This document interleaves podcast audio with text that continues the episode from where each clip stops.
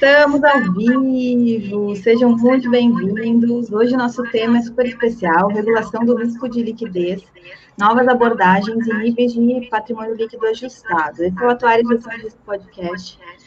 Eu sou Maris Carolina, hoje estou aqui com o professor César Neves, atuário, professor da UERJ, atuário também na SUSEP de carreira, publico, já publicou vários artigos, já participou de conferências internacionais, mas eu vou deixar ele se apresentar. Seja muito bem-vindo. Fala um pouco da tua formação e das tuas dedicações atuais de produção para a gente. É, primeiro, obrigado, Maris, pelo convite a gente já se conhece, né? Vem conversando bastante sobre a FR, principalmente sobre a FR17, que você vem pesquisando, e eu, paralelo também, já visto a necessidade de análise pela SUSEP, como você falou, também sou professor, então tenho que manter, me manter atualizado. Eu sou atuário de formação pela FRJ, como você é, falou, e me formei em final de 99, então já tenho 20 anos de, de carreira e 19 anos. E aí comecei pela Encatu Hartford, ainda era Encatu Hartford à época, e depois fui para a Mercer, mas rapidamente passei para a SUSEP, fiquei muito pouco tempo na Mercer. Em 2001 eu passei para a SUSEP e, e sou atuário da SUSEP, sou, na verdade não, tem, não existe cargo de atuário, né, mas eu passei para analista atuarial então, nas, na SUSEP exerci vários cargos, analista de risco, coordenador geral de, coordenador geral de produtos, coordenador de, de, de, da gerência técnica atuarial e agora sou coordenador geral de regulação prudencial. Então, até ano passado eu cuidava dos produtos, do monitoramento dos mesmos e, e regulação desses produtos. E aí passei para uma área que eu já havia trabalhado anteriormente, que é a parte prudencial, que aí envolve contabilidade, provisões, é, aplicação dos ativos, patrimônio líquido ajustado, é, toda a parte de, do pilar 2 de solvência 2, IFRS 9, IFRS 17, demais IFRS. Então é uma gama muito grande, lavagem de dinheiro também eu que tô sou o coordenador geral responsável. Claro que existe uma equipe técnica especializada abaixo de mim, e que me ajuda bastante nos temas afim. E na, na UERJ, eu sou professor é, desde 2007, eu acho, 2010, aí não me lembro. Mas aí eu entrei, eu estou bastante tempo na UERJ também, e nesse período, cada período eu dou matérias distintas no curso de Ciências Atuariais. Nesse período eu estou dando introdução atuária para os calores, acho legal, não pelo conteúdo da matéria, mas pela possibilidade de encaminhar, direcioná-los na carreira. Então eu faço sempre esse cuidado, mostrando é, como o mercado está mudando, qual é o caminho, é, mostro a necessidade de, de saber programar. Então eu mostro e, e a necessidade de programar em R, agora em Python que está começando, em SQL. Então apresento alguns cursos baratos e bons principalmente fora do Brasil, né, em R, e também apresento como são feitas as provas, a prova do IBA, é óbvio, eu apresento como é, também apresento como são feitas provas internacionais, aí eu consigo direcionar alguns para uma... Fa, tento fazer o que eu aprendi no meio do caminho e depois de formado, tento na primeira aula já mostrar isso para os alunos, um caminho legal e, que, é, que é, e, e a dinâmica que não basta apenas é, a faculdade. A faculdade são quatro anos, se o aluno levar mais ou menos, passa. Média é sete, depois cai para cinco, independente de qual é a faculdade, mas isso não interessa. O interessa hoje, o que interessa é o conteúdo que está disponibilizado no seu canal, em demais canais no YouTube e, e na internet. Então você pode aprender qualquer coisa hoje de uma forma barata ou até de graça, só com, com esforço próprio que era difícil há um tempo atrás. Então, hoje, se a pessoa quer fazer a prova para a gente fala CAS, mas CIS, lá, que é o IBA de seguro de danos e, e, e de seguro saúde, tem o um caminho na internet, tem cursos. Mesma coisa para o SOA, né, que é a SOA. Então, existe o caminho. Para o IBA também, o site do IBA, tá, eu, eu venho acompanhando, está cada vez melhor. Vocês estão de parabéns lá na administração. E completando aí o currículo também, eu dou aula no curso de pós-graduação lá do Instituto de Matemática da, da UFRJ, tem um curso de pós-graduação de Ciências Atuariais, que eu dou aula, assim, é como se fosse uma matemática atuarial, mas uma prática de mercado com modelos para previdência e seguro de vida. E aí, como você falou, tem vários papers publicados em revistas nacionais e aí é, e nas melhores internacionais na, da área, né?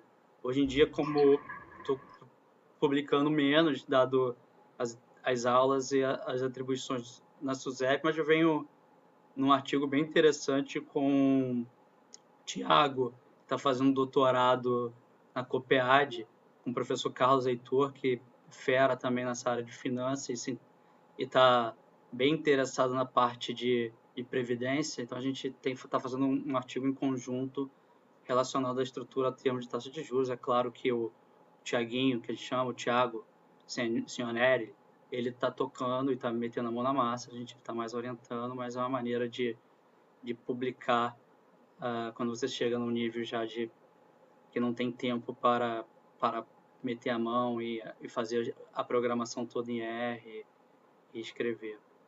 Mais, mais uma vez, estou feliz aí com o convite. Obrigada, eu que agradeço. Né? Vocês já viram o, tamanho do currículo né, do César e ele separou para a gente um, um, tema atualíssimo, né? Está atualmente em consulta pública, a gente vai falar sobre isso no SUSEP. Ó, o Paulinho Ferreira está aqui conosco, querido. Eu ia comentar agora que a gente está plagiando você com os bons dias atuariais, boa tarde atuariais, boa noite atuarial, quando a gente está aqui, que já virou de praxe. Então, para você que está chegando, quer deixar um bom, um bom dia ou boa tarde atuarial, porque a gente está no nosso almoço tutorial, deixa aqui nos comentários que eu coloco para a tela. O nosso, dentro dessa fala do Não, O Paulinho foi meu professor, tenho muito orgulho de dizer que o Paulinho foi meu professor, me ensinou bastante. Não, só, não só na, na FRJ, quanto depois na SUSEP, nas conversas, reuniões vem sempre passando um grande conhecimento. O Paulinho é referência. A gente, dentro dessa tua fala aí de introduzir os alunos né, na disciplina de introdução atuarial, já encaminhar os alunos é, como se eles estivessem tendo o que todos nós gostaríamos de ter tido na nossa formação, né? Imagina um contato com um grande profissional, é, já no início, com uma clareza da atualidade, e assim como hoje ele tem, às vezes, às vezes a gente fala sobre isso, ah, eu gostaria muito de ter tido é, conteúdo como a gente tem feito durante esse ano de 2020, disponíveis, né? Porque sempre foi uma carência da, ciência tutorial. Agora eu imagino os alunos que acabaram de entrar em introdução atuária, então estão no ápice, porque estão vivendo esse momento é, da, de compartilhamento de Também eu, eu, esqueci de falar, eu dou aula para o sétimo, que é práticas atuariais em previdência, aí que são coisas que estão acontecendo no mercado e também espero que tenha algum, alguns alunos aqui. Hum, muito bom. E aí, pessoal, façam o seguinte: peguem o link que está embaixo de vocês, para se vocês precisam desabilitar os chat, se você tiver no celular, ou estiver aqui no computador, é muito tranquilo é, porque o chat fica na lateral, né? Então, pega esse link, encaminha para as pessoas que estão interessadas no assunto específico e que podem aproveitar, aproveitar esse nosso, nosso network atuarial. Ele acontece todas as segundas ao meio-dia, todas as quatro às 18 horas. É, compõe dentro do nosso network também atuarial. A gente abre uma caixa de perguntas no Instagram e traz para cá para tirar dúvidas. Vocês podem acessar também o material todo da live é, no canal do Telegram, t.me atuariais. Se vocês querem fazer alguma publicação do conteúdo, algum print de tela para compartilhar, utilizem os hashtags Network Atuarial e Atuar e conhecimento compartilhado para conseguir realmente atingir cada vez mais pessoas. Nosso propósito aqui é conhecimento compartilhado, dentro da possibilidade de ampliar os nossos entendimentos de conteúdo atuarial, o que nos move aqui, como o César bem falou no início, é que nós somos seres interligados com um conjunto de técnicas, de ciência, de habilidade de gestão de risco, e o nosso propósito aqui dentro do networking atuarial é criar essas conexões que muitas vezes o que acontece, a gente está trabalhando numa área específica e gente conhece dentro da tua área o que está acontecendo em outra área. E quando a gente cria essas conexões, a gente amplia, amplia a nossa possibilidade de atuação. E aí a gente tem essa possibilidade de solucionar novos problemas, diferentes gargalos sociais mais antigos, empresariais ou tecnológicos. Sem mais delongas, deixe seu, sua curtida no vídeo, para isso também você precisa desabilitar o chat, e aí deixar um curtir lá na mãozinha, para é, agradecer a presença do César aqui conosco, e vamos, sem mais delongas, para o conteúdo. Então, como você falou, essa é uma, é uma a gente está na SUSEP agora falando como como coordenador geral da SUSEP. É, a SUSEP está propondo uma nova abordagem para o risco de liquidez e, e ajustes no, no, patrimônio líquido ajustado. É, eu vou explicar também, dado que acredito que, que haja alunos, vou explicar de forma é, mais pausada o que seria um patrimônio líquido ajustado, o risco de liquidez, mas o que a gente está procurando são as melhores práticas internacionais. Já procura há anos, mas é sempre uma maneira de aperfeiçoar. É, hoje em dia, por incrível que pareça, com esse terror aí que é essa pandemia, a gente nós, a gente está mais próximo aos órgãos internacionais aí pela pela tecnologia e mais próximo também para os nossos, nossos pares, Banco Central, CVM, própria Receita. Então a gente está conseguindo pesquisar e, e, acelerar todo, todo o processo de regulação em busca das melhores práticas internacionais. E além de tudo, e aí fazendo um paralelo com que a nossa área de, vou chamar área de produtos, né? mas é a área de, de a coordenação geral, tanto de monitoramento como regulação, e produtos massificados e produtos de grandes riscos, ela que está fazendo que é tentar abrir o mercado, aumentar o número, aumentar a concorrência, aumentar a competitividade, trazer novos players. Então a área de, de regulação ela está fazendo esse paralelo. Ela está simplificando, buscando regras internacionais e deixando de atuar é, de uma maneira é, padrão e sim buscando a gestão de risco. Então, nossa abordagem para a supervisão de risco de liquidez, é, a gente está buscando. Hoje, como é? é? Existe um colchão de liquidez. Então, a, o, o Conselho Nacional de Seguros Privados, que é o órgão que regula o Sistema Nacional de Seguros Privados, determina que todas as companhias mantenham em seus ativos um colchão de liquidez que corresponde a 20% do capital de risco, tirando, claro, os fluxos da, das operações não emitidas. Então, independente da, da maneira que a seguradora gere seu risco de liquidez, independente, independente da maneira que a entidade aberta de previdência complementar, a sociedade de capitalização ou ressegurador local gere esse risco, é o mesmo valor. Então, o nosso V é injusto, então a gente vai falar um pouco, só vou falar um pouco sobre isso. Em paralelo, existe um artigo no Decreto-Lei 7366 que regulamenta, que trata sobre ah, quando o, a provisão é menor que o ativo garantidor. E, e aí o que, que pode ser feito?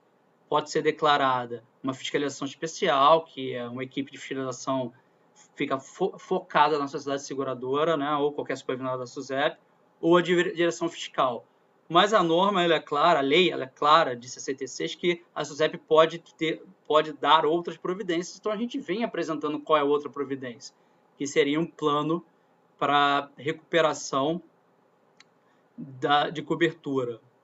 É um plano que eu vou falar também a respeito, que nunca foi regulamentado, a gente está regulamentando agora alguns anos depois, alguns não, quase 60 anos depois. Né? É, paralelo também dentro, se a gente for para o Brasileia 3, que é, um, que é uma diretriz, como se fosse uma lei internacional para os bancos seguirem, então o Brasil é signatário, existe, vou fazer um, no banco, existe um patrimônio de referência, que é um, se pega o patrimônio, como se fosse um patrimônio líquido ajustado nosso, mas um patrimônio de referência. O patrimônio de referência tem níveis, e esses níveis, dependendo do nível, vai, se co vai, vai cobrir o capital mínimo requerido dos bancos, que se chama Risk Rate Asset, RWA. Então, existem níveis, dependendo do nível, pode cobrir um percentual do RWA, e se for um nível pior nível, que é o nível lá, é o nível 2, um percentual menor do RWA. É, solvência 2, mesma coisa, existem três níveis, porque bem solvência 2 é, ele é parecido com, com Basileia 2, né? porque foi soltado na mesma época, depois Basileia 2 se atualizou, então Basileia 2 também, é, Basileia 2 tinha três níveis, e a gente, em Solvência 2, tem três níveis de fundos próprios, que é a mesma coisa que o nosso PLA ajustado. Esses três níveis de fundo próprio podem cobrir o capital mínimo requerido, aí tem umas regras para cobrir. É como se pegasse os fundos próprios e colocasse em três caixinhas de acordo com a, a propriedade, a absorção de perdas e a propriedade de subordinação. E por último, não mais importante, o artigo 87 diz que se tiver qualquer problema de capital, e ainda se fala reserva, né, porque é um decreto de 1966, mas a gente traduz para provisão, a seguradora não poderá distribuir lucros ou qualquer, qualquer, qualquer reserva patrimonial. Então a gente vem também regulamentando isso. Pode passar, por favor. Então hoje o sistema de liquidez, fala o arcabouço né, de liquidez, é, ele é feito, existe e é uma coisa nossa, os ativos garantidores que cobrem provisões. Por que, que é uma coisa nossa? a gente for ver o Solvência 2, o nome não é ativos garantidores, é ativos. Os ativos têm que cobrir as provisões e tem que cobrir, e aí ativos menos provisões, se cria os fundos próprios, e aí em cima dos fundos próprios faz-se ajuste e tem os fundos próprios finais que cobre o capital baseado em risco. No, pela, por ser o decreto de 66, ainda existe a necessidade de termos um, regras para os ativos garantidores regras de aplicabilidade desses, desses ativos. Ah, só pode aplicar determinados. Uh, se a seguradora quiser aplicar tudo em ações, não pode, tem algum tipo de regra.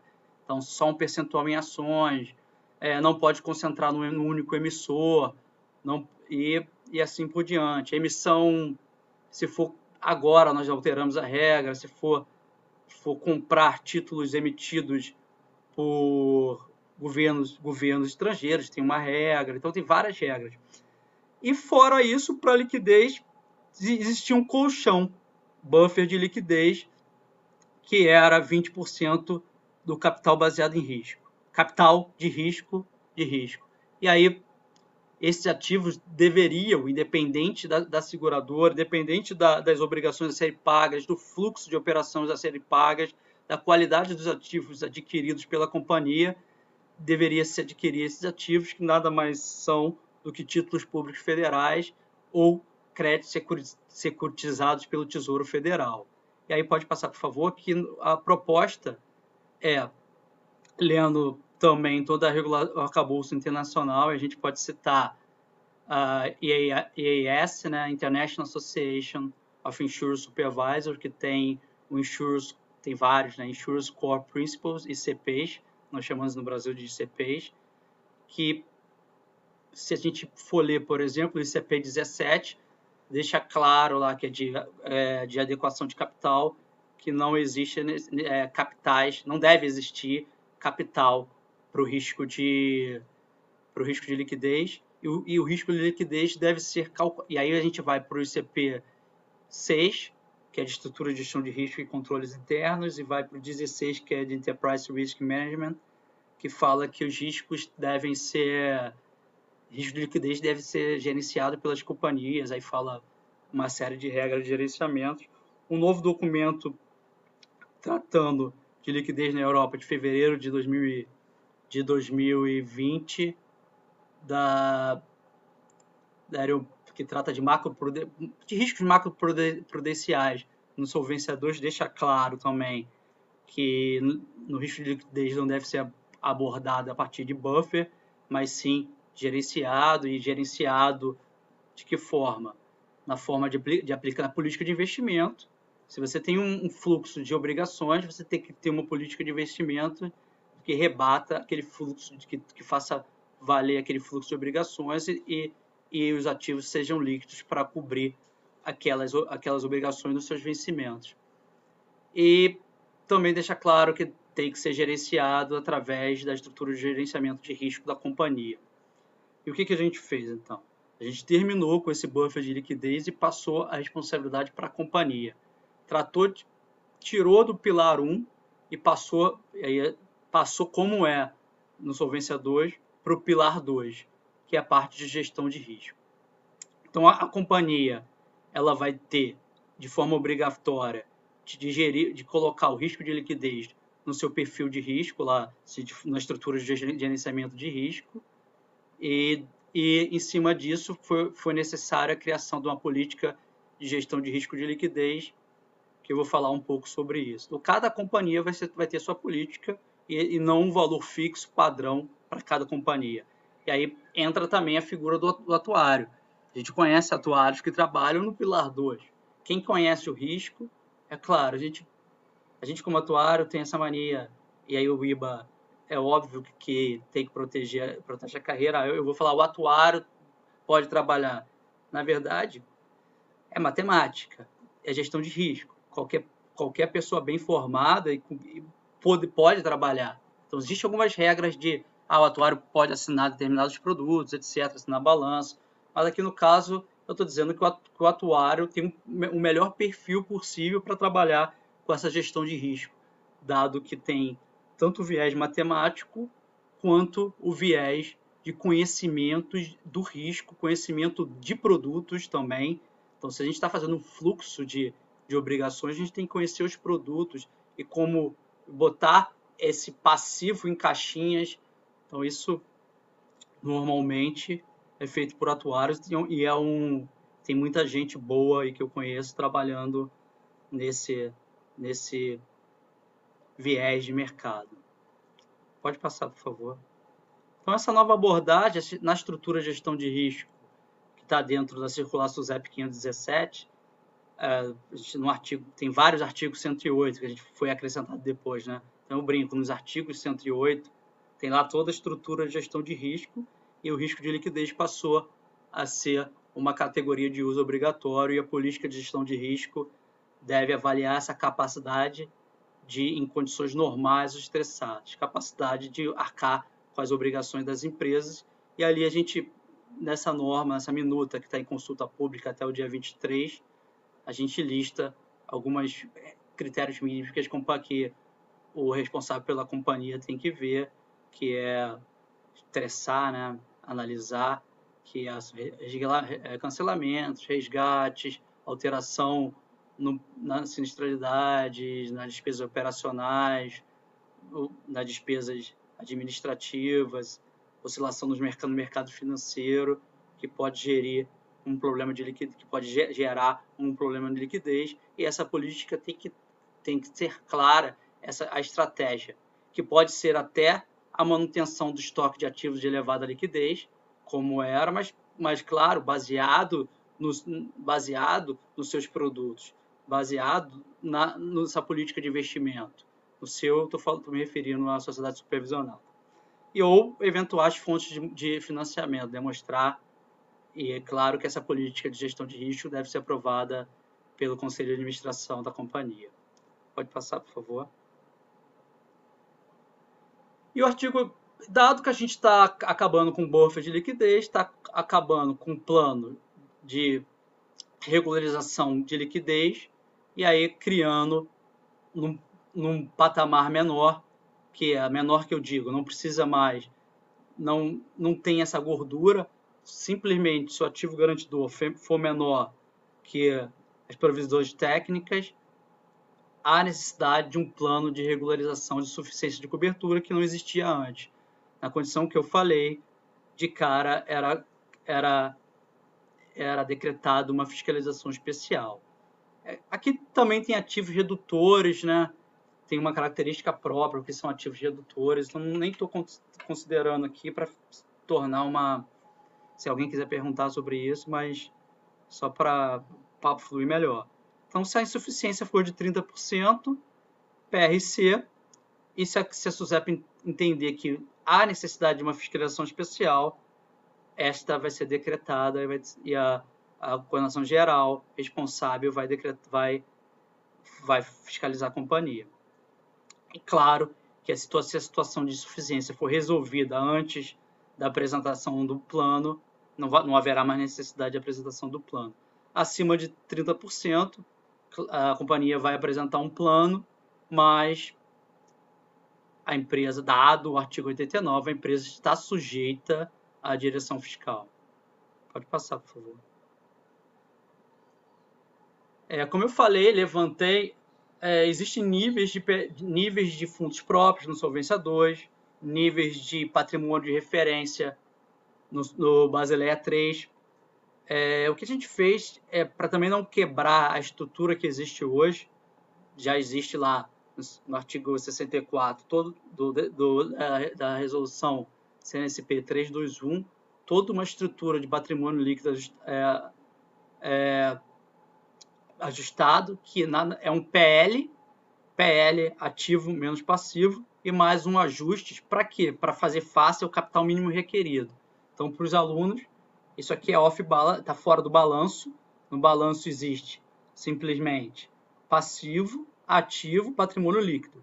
Para verificar a solvência da companhia, tirando a análise de provisão, todos os interessados, né, a própria companhia e a SUSEP analisam esse fazem um ajuste, a companhia faz o ajuste no patrimônio líquido e compara com a necessidade de capital baseado em risco, que é chamado de capital mínimo requerido, que é composto de quatro capital, de capital baseado em risco de subscrição, mercado, crédito e operacional. Então a gente pegou esse PLA e dividiu em três caixinhas de acordo com a absorção de, com a capacidade de absorção das perdas.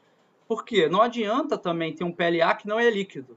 Se, se, se o risco aqui, se a gente for, é para um, é um período de um ano, em média de um ano. Então, é, se a gente, mais uma vez, solvência 2, o que, que solvência 2 faz? Ele dá um choque de um ano e quais seriam as perdas no patrimônio da companhia em um ano. Esse é o capital mínimo requerido. No solvência 2, claro que existe uma infinidade de risco, uma infinidade de matriz de correlação.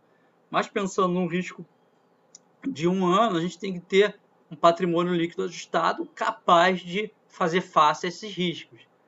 Então a gente colocou em, em níveis. O nível 1, pode passar, por favor. É o mais O nível 1 é que é o mais líquido tem maior capacidade de absorção, que é o patrimônio líquido contábil, menos as deduções contábeis no PLA, e mais os ajustes econômicos, relacionados à diferença entre o valor de mercado e o valor contábil que existe que a empresa pode marcar os ativos a, a, a, na curva e aí se o valor de mercado tiver maior ou menor, essa diferença vai para vai o PLA. Como, na verdade, essa diferença é líquida, a gente trouxe ela para esse nível 1, podendo ser maior ou menor. O nível 2 são os ajustes econômicos relacionados a provisões.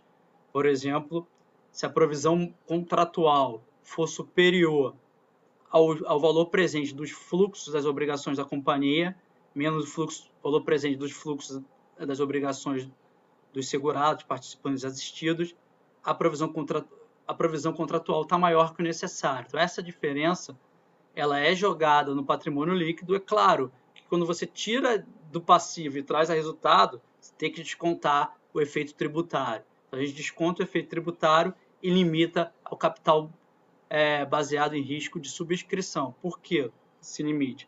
Também é um capital padrão, esse é um fator que foi levado em consideração, e porque essa diferença já está dentro do capital. Se a gente for fazer uma, uma curva, é, o que, que é o, o, capital hoje? É, é, é uma curva de distribuição de perda. Ela, a, a causa da distribuição de perda menos a provisão realista. Mas se a provisão contratual for maior que a realista, esse valor já está dentro do capital, capital baseado em risco de subscrição. Então a gente deixa trazer para o PLA, esse ajuste 2, esse valor, mas é claro, limitado ao aonde ele está dentro, que a gente vai comparar, que é o capital mínimo, capital baseado em risco de subscrição. O terceiro nível são os acréscimos ao PLA, que existe algumas oportunidades de acrescer o PLA, como, por exemplo, um percentual mínimo de imóveis, um percentual é, de relacionados a tributos, uns acertos contábeis que não e por último e aí bem importante foi uma norma nova que saiu que é relacionada à dívida subordinada. Então, a companhia hoje pode emitir dívida, a dívida compõe o PLA, mas devido à sua característica, é. A gente é, é a nível 3, a gente a característica da também é, é da nossa característica de, de dívida também é nível 3 no Solvência 2. A gente, e se a gente for pro pro Basileia 3 é nível 2, dado que o nível 1 no Basileia 3 é aberto em comum, principal e complementar, é como se fosse três níveis. Tá bom, pode passar, por favor. É, pode, só voltando. Pode voltar. Volta uma, por favor. Vamos ver se está aqui. Eu esqueci de falar dos limites.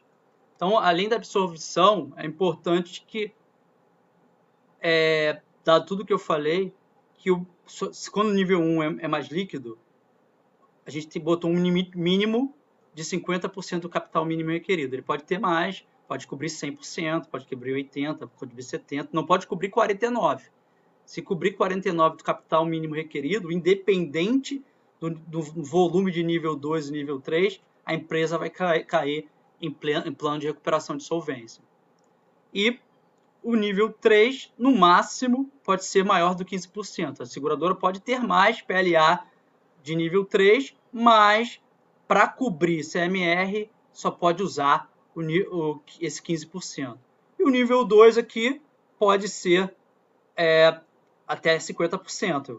Mas se tiver com a caixinha cheia de, de nível 3, se tiver 35, também está completo, está seguindo a regra. A maioria das, das, a gente botou até um prazo para observar isso, dado que é novo, vou falar um pouco desse prazo, mas a maioria das, das companhias vai estar, estar, estar ajustada. Pode passar, por favor. Alguns ajustes contábeis que foram feitos. Um é não permitir mais que o contrato que acresce os valores do ponto de venda, né, esse ativo intangível, seja somado ao patrimônio líquido ajustado. A gente está tirando. A gente já tirava todos os intangíveis, mas acrescentava esse ponto de venda. Entendemos que não é líquido o suficiente, estamos tirando. E como eu já falei, desses ajustes aqui entre a provisão contratual, provisão constituída, de fluxo realista, a gente está limitando ao risco de subscrição e antes estava limitado ao risco de mercado. Um ajuste pontual. Esse não, não foi o objetivo da norma, não foi, não foi mudar a constituição do PLA. Foi colocar o PLA em caixas, em níveis. Por último, é, tal como foi feito na dívida subordinada, na dívida subordinada, a gente deixou claro que se alguma, se dada a característica de subordinação, se uma companhia emitisse uma dívida subordinada e tivesse problemas de, de solvência, e a gente determinou quais seriam os problemas de solvência, provisão menor do que é, ativo, ativo garantidor menor do que provisão, PLA menor do capital mínimo requerido e problemas nos níveis de PLA, é, seguradora não observação da quali qualidade de cobertura do capital mínimo requerido, assim que a gente está chamando, qualidade de cobertura, é, a seguradora não poderia pagar o credor. Da mesma forma, fazendo um paralelo e usando o artigo 87 do Decreto-Lei 73, a seguradora, nesses casos, não pode pagar dividendos e juros sobre capital próprio e não pode aumentar a remuneração fixa ou variável de diretores, estatutários ou não, e de qualquer outro membro dos órgãos estatutários da companhia. Então, em resumo, só para o último slide, foi o que foi feito, aí todos, todo mundo pode contribuir, sociedade civil, até o dia 23, tem um formatinho lá para contribuição. A resolução 321, então a gente alterou pontos, que é o fim do buffer de liquidez, fim do PRL, criação do PRC, e alguns ajustes no, no, no PRS, que é de solvência, né, o plano de, de solvência, para quê? Para embarcar ali, enquadrar a, a, qualidade de cobertura do capital mínimo requerido. Níveis de PLA, ajustes pontuais no PLA e, a, e, por último, a vedação de dividendos. E a circular SUSEP é mais simples, ela, ela vem regulamentando a resolução, mas toda a política de gestão de risco está lá dentro, então a gente colocou essa política de gestão de risco lá, fez alteração no, no artigo 108. E alguns ajustes de como encaminhar o PRS, e aí regulamentamos lá um anexo para o PRC. Dado que a, a, a qualidade de cobertura é uma coisa nova, a gente deu algum prazo, e dado que tem que ser alterada a estrutura de gestão de risco, nós demos outro prazo para a companhia fazer esse ajuste, mas a ideia, a ideia da SUSEP, do CNSP, é que entre a norma, as normas entrem em vigor em 4, 4 de janeiro de 2011 e, a partir daqui, daqui para frente pode, pode tirar a apresentação. Como eu, a gente está bem voltado na na gestão, na melhora das normas para melhorar a concorrência e a competitividade no mercado nacional, observação, observar a regulamentação das, das melhores praças, né, dos melhores países, tanto no mercado seguro quanto no mercado financeiro, e dois, três, é, acreditar no pilar no pilar dois, que é a estrutura de gestão de risco. Muito bom. O Carlos, inclusive, acabou de dar os parabéns aqui. Eu vou botar aqui na tela, porque tu disponibilizaste aqui na apresentação também o contato, aqui embaixo na descrição desse vídeo. Também tem o link do LinkedIn César, se tiver algum tipo de contribuição, de dúvida, fica à disposição a possibilidade de estar compartilhando e, com, e contribuindo. É, eu quero colocar aqui o comentário do livro que eu passei antes, também te parabenizando pelo profissional que tu és. Mas eu gostaria de fazer duas perguntas, César, por favor. Deixa eu tirar a apresentação é, Eu queria a tua percepção como atuário. Quem tiver mais pergunta pode aproveitar o chat aqui enquanto eu vou fazendo essas que eu quero colocar aqui. A tua percepção agora como aqui é um lugar, um espaço que a gente pode se dar o luxo, né? Eu não te convidei via Suzette, então a gente pode se dar o luxo aí de estar dentro do nosso perfil de profissional, nosso papel de profissional, mas desprovido né, da necessidade de estar dentro de algum órgão ou de alguma empresa. Eu sempre né? friso isso que a gente tem esse... Posso, posso te, ser pro... é. mais ou menos, posso ser professor falar um pouco ah, como é. professor é. e falar um pouco como coordenador geral de regulação prudencial, mas é claro, respeitando a, as regras né, da SUSEP, a regra de comunicação da SUSEP. Com certeza. Não, mas a pergunta é fácil. Eu queria a tua percepção como atuário sobre o ganho de espaço que a gente tem quando a gente começa a incorporar de verdade na sociedade normas que têm mais discricionalidade. Como é que muda esse papel do atuário de trazer uma análise às vezes mais estratégica para dentro do cálculo que ele se propõe. Não é tão normativo mais, não é mais tão automático, não é, não é só colocar ali o cálculo, vai na planilha, né? É, como é que tu enxerga isso de oportunidade dentro da, da, da visão de, de possibilidade de atuação atuarial? Cara, eu, eu acho que está se abrindo um leque para a profissão muito grande com essas novas mudanças, tanto internas na SUSEP, tanto para produtos, quando a gente para de ser um produto amarrado, aí vou falar o que a equipe de produtos da SUSEP está fazendo, tirando toda aquela parte de, de produtos padronizados, e amarrado, que isso, na verdade, além de não, não trazer uma qualidade de pro, diferente de produtos para consumidores, fica a companhia acaba se é, não, não se especializando, não procurando nichos diferentes. Então você tem ali em produtos também uma grande atuação para atuários. Mas eu enxergo muito, muito mais uma atuação crescente dos atuários na parte tanto de, de, de megadados, dado, dados, que é a parte toda de que se a gente, a gente como um todo não se aperfeiçoar, é, vão, haver, vão ver outros profissionais de TI e vão tomar, e a gente vê essa discussão grande nos Estados Unidos, eu fui nos congressos, 2000, é, não me lembro essas datas, 2018, 2019, sei lá, é, e aí a grande preocupação dos atuários lá e esse, esse crescimento de, de análise de dados, tanto que eles colocaram na prova do, do, uh, da, do SOA e do, do CAS, né? uma parte de, de R, eles estão bem preocupados com isso, e eu, e eu também. Então, eu, eu acho que o atuário, por ser que conhece seguros, previdência, conhece o risco, conhece o produto, normalmente uma pessoa que passou por, pelo produto, ela vai, ela vai ter, ela consegue criar, entender mais conhece, conhece os fluxos, conhece a, a, o que é o produto, o que, que vai fazer a diferença. Então, meter a mão na massa de dados é o mais fácil. Então, um atuário novinho, ele tem que meter a mão nos dados. Novinho é um recém-formado e uns mais novos, né? Porque e, e, aí usar tudo, todas as ferramentas é, machine learning que a gente que é uma ferramenta que o cara que é um estatístico purista ele vai ter algum tipo de de ah eu não gosto porque não estou vendo a distribuição não estou vendo a cara da distribuição está simplesmente mostrando um resultado mas é o que está sendo usado então é deixar o computador aprender e, e, e se misturar com estatística fica melhor ainda então existe um caminho muito grande aí que o atuário pode trilhar e a gente vê alguns cursos específicos, algumas graduações específicas nisso. Na, no, no, na FGV tem matemática aplicada, que é bem voltada para machine learning.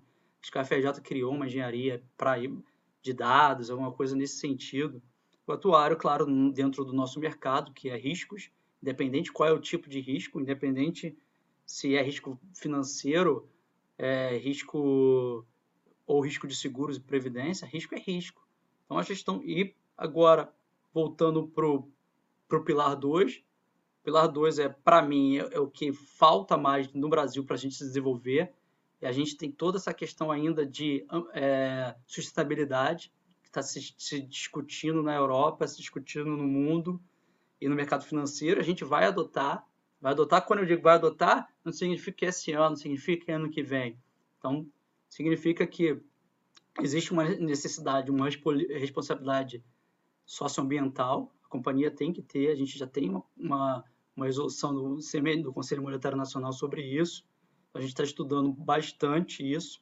Riscos cibernéticos. Riscos cibernéticos é a teoria do risco. A parte de. Aí, socioambiental também, eu troquei de assunto. Às vezes eu misturo os assuntos, falo rápido. Mas é, riscos cibernéticos está bombando, aí com a pandemia muito mais. Então, a, a companhia tem que mensurar, analisar, gerenciar, monitorar, é, reconhecer, vamos falar na ordem, reconhecer, é, é, mensurar, monitorar e, gerenci, e gerenciar esse risco de cibernético e, na verdade, a precificação desse risco, depois que vocês têm os dados, é bem tranquila. Mas a, a, os dados, a, a, forma de estruturação dos dados a serem requeridos, faz parte do atuário, faz parte da nossa profissão. Terceiro ponto também, que também relacionado à sustentabilidade, é o balanço considerando todos os riscos climáticos. É um balanço sustentável que está sendo bem discutido tanto no mercado financeiro quanto no mercado bancário. É fazer um balanço de solvência é, assumindo determinados riscos, isso no futuro vai acontecer e está um pouquinho mais distante, mas não tão, dois, três anos no máximo, no máximo dois. Mas a gente vai ter que entrar nessa discussão. A gente já está entrando na SUSEP, está estudando. Claro que equipe reduzida, mas tem gente estudando. E acho que o que está dando mais emprego fora do Brasil, além de, de, e no Brasil também, além dessa parte de dados, é o FRS. Então, a mudança, o FRS 17, que foi feito pelos contadores, simplesmente abriu, e a Maris é uma especialista e está fazendo doutorado em FRS 17, eu estou procurando selo, é, é buscar, é simplesmente falar, atuário, está aqui, um mercado imenso para vocês, entrem, porque vocês têm uma responsabilidade muito grande e é um pouco diferente do que vocês fazem hoje. E é um pouco diferente do que quem está começando está fazendo no Atuarial 1, e eu não sei aonde está fazendo, qual universidade. É um pouco diferente daqueles AX, NX, DX, que isso já ficou. Desculpa aí se vou atingir alguns professores. Tem que mostrar, mas tem que demonstrar isso, mas tem que demonstrar que isso é um fluxo. Um AX é um fluxo de caixa. Não, não, não é... Então, na hora de calcular, um AX não é um NX sobre DX. AX é igual ao valor presente de um fluxo de caixa. É isso que tem que ser demonstrado. E aí, claro, considerando... Não é o valor certo, é a probabilidade. É isso que eu também... Não é o valor certo. Não é não é um valor certo, né? É uma probabilidade que a gente está buscando, é uma esperança. Se já, se já for pensando em caixinhas, Hoje... em fluxos mensais, anuais ou, ou, ou semestrais, dentro de um AX, você já consegue olhar liquidez, risco de mercado, ALM, tudo isso dentro de você já foi estruturando todo o seu pensamento de uma coisa simples, que, é, que, é, que era simples na época que eu entrei na universidade, é, que era basta decorar uma fórmula, já começa a estruturar para uma gestão de risco. Exatamente. Ó, o Joel colocou aqui, ó, o segurador é atuarial, por isso o atuário tem a obrigação de participar de todo o processo, mas para isso precisamos sair da bolha e nos tornarmos protagonistas do futuro. Nesse sentido, é, a gente tem trabalhado agora no mês de novembro as questões de ser sermos um atuário fora da caixa, um atuário dentro da caixa, e esse conceito aí de risco de liquidez é um conceito que a gente puxa para dentro da caixa, tradicionalmente a gente já trabalha com algumas coisas, mas não é o cerne da nossa questão, então a gente tá, tem que estar tá atento para isso. O, falasse sobre o IFRS 17, o Jardel acabou de chegar aqui, é, ele tem algumas aulas extras no curso online que eu tenho de IFRS 17, vou botar o link aqui na descrição dos comentários, tem lista de espera para a turma de dezembro. Aí eu coloco aqui nos comentários, quem quiser se inscreve lá para a lista de espera. Mas vamos para uma pergunta. Tem uma pergunta da Juliana. A Juliana está perguntando aqui, ó. Boa, boa tarde, parabéns pela live. Tem uma dúvida. Caso o nível 1 de PLA cubra 100% do capital mínimo requerido, os outros níveis se fazem necessários? Obrigada. vou voltar lá no slide aqui para gente. Um não pode ser menor que 50%, maior do que 50%, a seguradora mostraria uma capacidade, por exemplo, aí na notas explicativas, a seguradora vai mostrar uma capacidade maior de absorção de perdas. Então, os interessados, os auditores, os interessados em investir na companhia, tanto como acionista quanto como credor de uma dívida subordinada, ele vai verificar e ah, a companhia realmente tem um nível 1, então ela tem uma capacidade maior de absorção de perdas.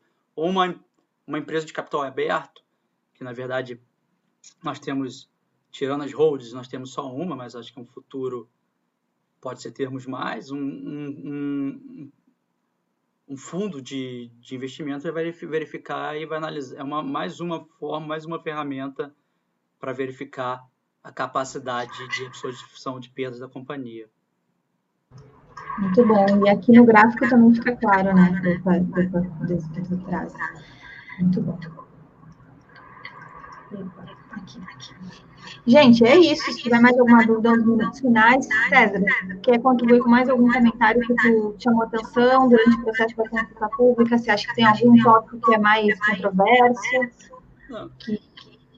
Eu acredito que não. Acho que é, é o segundo webinar que eu faço a respeito. Fiz um pela SUSEP. Aqui eu estou com outro foco é, falando com alunos e, faz, e falando também com, com, os atuários das empresas. Né? É, e, e, lá é, teve outro, teve lá o meu contador falando também, o meu contador, coordenador, que é o Gabriel Caldas, que também é mestre, você conhece muito bem, e, sabe, bem de FRS 9, 17, é professor também, então eu dividi com ele aqui, eu peguei a parte dele, mas eu estou sempre disponível para. Aí, Luísa é minha mãe, ela tá vendo, Luísa Rocha Neves. É, é... As mães estão fazendo registradas aqui, sabia? É. A, a minha que não vem, a minha já. Já, já, já. É, então. Já perdi o raciocínio. É...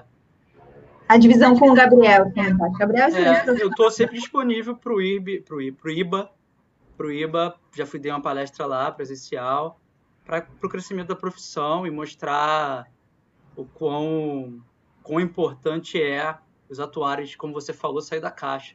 Esquecer só olhar passivo.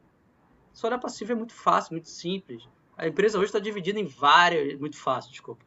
Muito fácil só olhar passivo. Só olhar passivo as empresas hoje estão divididas. Então você tem a parte de capital, tem uma parte passiva, tem que ter atuário em ativos. Então tem que, a gestão de ativos faz parte da gestão de, rios, de risco. Os atuários têm que estar lá, tem que estar depois na parte de consolidação, como foi falado aqui, toda a consolidação e, e análise de, de risco da, da, empresa, balanço da empresa, procura de resultado, você tem toda a política de, de, de resseguro, que precisa de. que dependendo da política de resseguro, a sua, seu resultado vai aumentar ou vai diminuir. Então você precisa do atuário dentro da. não só na subscrição, mas no gerenciamento da, da política de resseguro. Nos corretores de resseguro a gente vê bastante atuário, então nas, resseguradoras, e aí tem e nas seguradoras também. Então é isso. César registrou mais uma pergunta aqui. Os créditos. O César não, já deu. César, boa tarde. Os créditos tributários serão tratados como nível 3. No entanto, temos no mercado muitas seguradoras apresentando sua solvência no crédito tributário. Como você vê essa adequação? Ele comenta que já viu que tais seguradoras precisarão né, de capital nível 1. Não, nos principais não, pouquíssimas. É, a gente fez um teste de impacto, não são muitas, mas ele falou a verdade, é nível 3, porque na verdade crédito tributário não paga, não, não paga sinistro, numa oscilação, num período curto, num, num risco. Então a gente colocou, não tem absorção de perdas imediata. Então a gente colocou como nível 3. É claro, e por isso também a gente vai estar tá propondo um prazo de seis meses para adaptação. Então não adianta, se a gente for analisar o patrimônio líquido ajustado, só tiver crédito tributário, a mesma coisa que não tivesse nada, assim, nos termos técnicos para pagamento do, do capital baseado em risco, para fazer fácil o capital baseado em risco. É, e aí entra o papel da regulação. Né? Faz todo sentido na, na, na essência, na técnica tutorial e tudo mais, e, e como é que o negócio funciona, mas ao mesmo tempo eu tenho que olhar para a realidade do mercado, para saber como é que as coisas estão, fazer um estudo realmente de impacto. Então você vê, é um desafio muito grande conseguir conciliar, e aí é o papel de verdade da regulação, né? conciliar o que tem que ser feito para sustentabilidade do mercado para o longo prazo, para permanência, para crescimento e tudo mais, com a realidade atual. Quer dizer, vai, vai, vai direcionando no sentido de boas práticas e, e alinhamento internacional também para possibilitar outros crescimentos. Então, é mais uma das normas que traduz essa linha de atuação da regulação prudencial, né? Muito bom. Gente, eu acho que a gente cumpriu todas as dúvidas aqui, cumpriu o nosso conteúdo, cumpriu o nosso tempo. César, queria comentar? César, é só que para o Jardel ficar tranquilo que não são muitas companhias. Muito bom. A do... São pouquíssimas. Quanto aos níveis, supondo que tem 100% do nível 1. Os outros dois são necessários ou tem que cumprir os três no, nível? Não, desnecessário, já respondi. Abraço para o Duarte também. É, lá no, no, no, gráfico aquele, a gente tem no mínimo e o outro é, é no máximo, né? Então, regrinha aí básica de somar, somar é, complementar a regra dele. Foi 100% já está cumprido. Muito bom, César. Eu te agradeço muito a tua disponibilidade. Vou colocar aqui na tela um pouquinho do que a gente já viu nesse mês de novembro, porque a gente está dentro dessa estrutura que a gente estava comentando agora, sobre o atuário e a Cátia, o Alexandre, o Danilo e o Marcos falando sobre o conceito inicial. Então, quem não assistiu ainda, convido que venha uh, no YouTube aqui e faça busque né, esse material aí que está disponível. Depois a gente fala sobre produção de insolvência em seguradoras, com a Fabrício, ela utilizou é, dados de demonstrações financeiras para fazer um resultado. Participação do atuário no FRS 9, essa é uma live tá incrível. Mais um, um, tema que a gente tem que realmente ficar próximo e utilizar as nossas ferramentas aí de gestão de risco depois a gente falou sobre gerenciamento de risco em finanças e algoritmos de inteligência artificial com o professor Felipe, com a Ana Paula também professora. E eu convido vocês na próxima parte para a gente estar juntos também, falando sobre as questões de uh, eh, LGPD, vou, vou antecipar já para vocês. A gente vai falar sobre LGPD aplicado em entidade fechada de previdência complementar. Então, agenda-se quarta-feira, nosso network tutorial. César, muito obrigada mais uma vez. Esse foi o Atualização de Podcast. Eu sou Mari Caroline, estive aqui com César Rocha, César da Rocha Neves, professor da UERJ, atuário da SUSEP, analista. Te agradeço muito e, como a gente fala aqui, te vejo online. Até a próxima. Obrigado, obrigado a todos. Até mais. Man. You You know, man.